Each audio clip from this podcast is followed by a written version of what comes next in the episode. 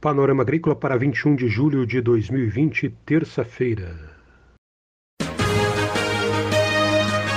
A EPAGRE e a Secretaria de Estado da Agricultura e da Pesca apresentam Panorama Agrícola, programa produzido pela Empresa de Pesquisa Agropecuária e Extensão Rural de Santa Catarina.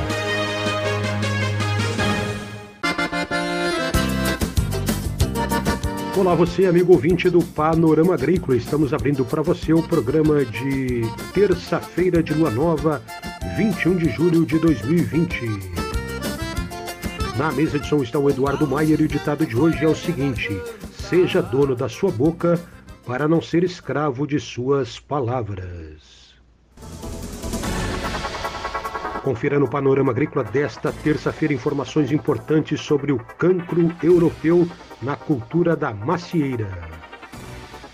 Ligue 48 3665 5359 e participe do nosso programa. Envie e-mail com sugestão para panoramaagrícola.sc.gov.br. Você pode ouvir este e outros programas no aplicativo Epagrimob, em SoundCloud Panorama Agrícola e também no Spotify. Dica do dia. Pacientes cardíacos não podem simplesmente abandonar tratamento médico por causa do isolamento social. Mantenha a rotina de consultas médicas e uso dos remédios prescritos pelo seu cardiologista. É hora das notícias. No próximo dia 30 de julho, quinta-feira, das 2 às 4 da tarde, a Ipagre Estação de Itajaí realiza por videoconferência uma oficina sobre compostagem de resíduos agropecuários e agroindustriais, com o engenheiro agrônomo e pesquisador Rafael Cantu. Quinta-feira, 30 de julho, na Estação Experimental da Ipagre de Itajaí. Vão ser abordados fundamentos da compostagem, experiências da Ipagre e de outras iniciativas e benefícios do composto orgânico produzido. Confira a entrevista de hoje. O pesquisador da IPAGRE na Estação Experimental de São Joaquim, Leonardo Araújo, é o nosso entrevistado de hoje aqui no Panorama Agrícola. Ele fala sobre a cultura da macieira e o cancro europeu. Acompanhe.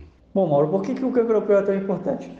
Primeiro, a gente tem que falar que essa doença não era presente no país, ela foi introduzida através da, de viveristas que trouxeram mudas do, da Europa para o Brasil e trouxeram junto com ela o fungo Neonectar vitíssima, que é o agente causador da doença. Então, é, esse fungo ele se adaptou muito bem às nossas condições e ele causa é, cancros nos ramos e no tronco da planta. E o que que isso, qual, o que que isso ocasiona?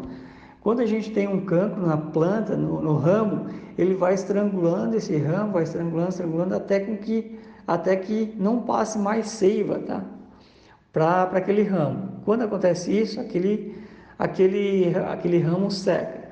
Se esse cancro for no tronco principal, ele também vai estrangulando, estrangulando até o momento que não passa seiva para a parte de cima da planta e a planta inteira morre. Além disso, como essa doença era uma doença não presente no Brasil, e ela foi introduzida, ela passou de uma doença quarentenária 1 para o status de uma doença quarentenária 2, ou seja, de uma doença não presente no, no Brasil, ela passou por uma doença presente com uma instrução normativa que regulamenta como que deve ser as diretrizes de controle da doença. Então, hoje tem um artigo lá que fala que pomares que tem até 1% de incidência da doença, eles devem arrancar a planta quando tem o sintoma na, na, na, na planta. Tá? Então, o que, que acontece? Hoje, os produtores têm um prejuízo grande quando tem que arrancar essas plantas e tem que é, introduzir novas plantas no local. E quando passa de 1%, o que, os produtores podem fazer? Pode fazer um manejo dos ramos, ou seja, cada vez que você acha um ramo, você pode retirar. Tá? E o que, que isso ocasiona? A doença, cada vez que ela vai se disseminando no pomar, o produtor vai arrancando, vai retirando, vai retirando e vai retirando ramos. Isso vai diminuindo a produtividade da planta, vai diminuir a vida útil do pomar, de 20 anos cai para 15, 12 anos, Vai diminuir também o tempo de recuperação do capital investido. O produtor ele vai ter, ele vai gastar mais também, porque ele vai ter que fazer uma série de controles com fungicidas para proteger ferimentos, tá? Esse fungo entra na planta por ferimentos ou aberturas naturais. E ao mesmo tempo que ele gasta mais fazendo o controle da, da doença, né? com fungicidas, contratando trabalhadores para retirar esses cancros, protegendo esses cancros, ele vai diminuindo a produtividade. E chega um momento que ocorre o que a gente chama de um estrangulamento também, né? Ele gasta o parecido com o que ele ganha. Então, quando acontece isso, infelizmente ele tem que abandonar o pomar e partir para outra atividade. Só que na região São Joaquim, a gente está numa região muito declivosa, muito declivosa mesmo. A gente não tem aptidão agrícola para outras culturas que não sejam culturas de, cultura de clima temperado. Então, por isso que a gente acha que essa doença é tão importante aqui na região de Santa Catarina, tá? na região de São Joaquim, porque nós não temos outra atividade para implantar no local.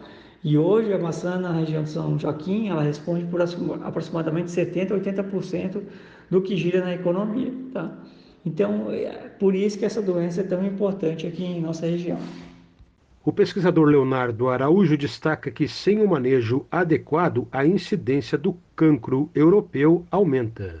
Nós acreditamos que a incidência tem aumentado porque é, muitos fruticultores eles não estão uh, aplicando de forma correta a instrução normativa número 20, né, que dá diretriz de controle da doença no Brasil. Nessa instrução normativa, lá fala que no período de queda de folhas deveria ser realizados quatro tratamentos de, com fungicidas para proteger esses, esses ferimentos causados pela queda de folha. Na poda também, Deveríamos fazer tratamentos específicos para proteger os ferimentos de pólen. Na colheita também, antes e depois da colheita, tratamentos específicos deveriam ser realizados para proteger esses ferimentos. Tá? Então, quando esses ferimentos não estão protegidos, depois que ocorre um período chuvoso, se o produtor tem um cancro no pomar dele, ou se um vizinho tem um cancro no, no pomar vizinho, com chuva e vento, pode ser que esses esporos do neonectaritíssima caiam nesses ferimentos e haja uma infecção. Tá?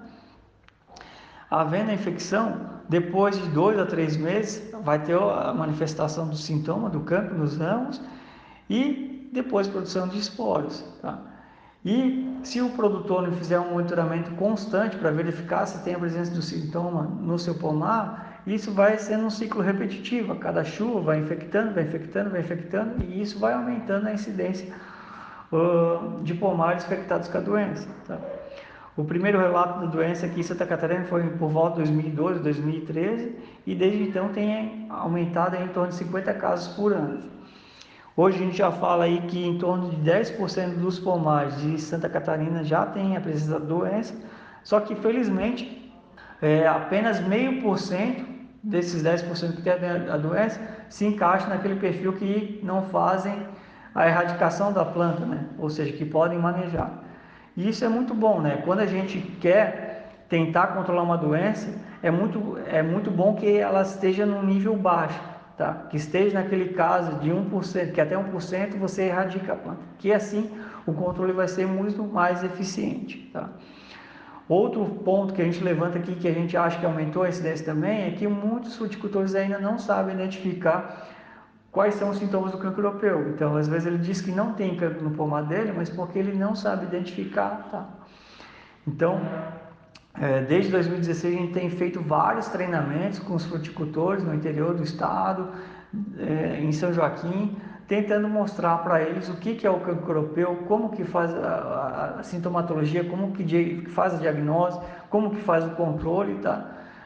Pois é que nenhum câncer, né? Quanto mais cedo o fruticultor identificar, melhor vai ser a erradicação, melhor vai ser o controle dessa doença, tá? Então, esses são os dois pontos que a gente acha que mais faz com que a incidência esteja aumentando. O pessoal não aplicar IN20 de forma correta, ou seja, não está manejando a doença corretamente e não sabe identificar corretamente. Ou seja, se ele não identifica, ele não sabe controlar. Então, nós acreditamos que os, os fruticultores têm que melhorar nesse sentido. Então, nós temos hoje na, na uma clínica, tá? Que a gente Lá a gente recebe esses materiais com suspeita de cancro, o pessoal pode levar lá, a gente faz análise, não cobra nada, isso é um serviço oferecido para o Estado. E o objetivo disso é fazer com que a gente tenha uma diagnose muito mais precoce e possa fazer então um melhor controle dessa doença, né? identificando e depois aplicando a IN20 de forma correta. Você ouviu aqui no Panorama Agrícola entrevista com Leonardo Araújo, pesquisador da IPAGRE em São Joaquim. A EPAGRE e a Secretaria de Estado da Agricultura e da Pesca apresentaram Panorama Agrícola, programa produzido pela Empresa de Pesquisa Agropecuária e Extensão Rural de Santa Catarina.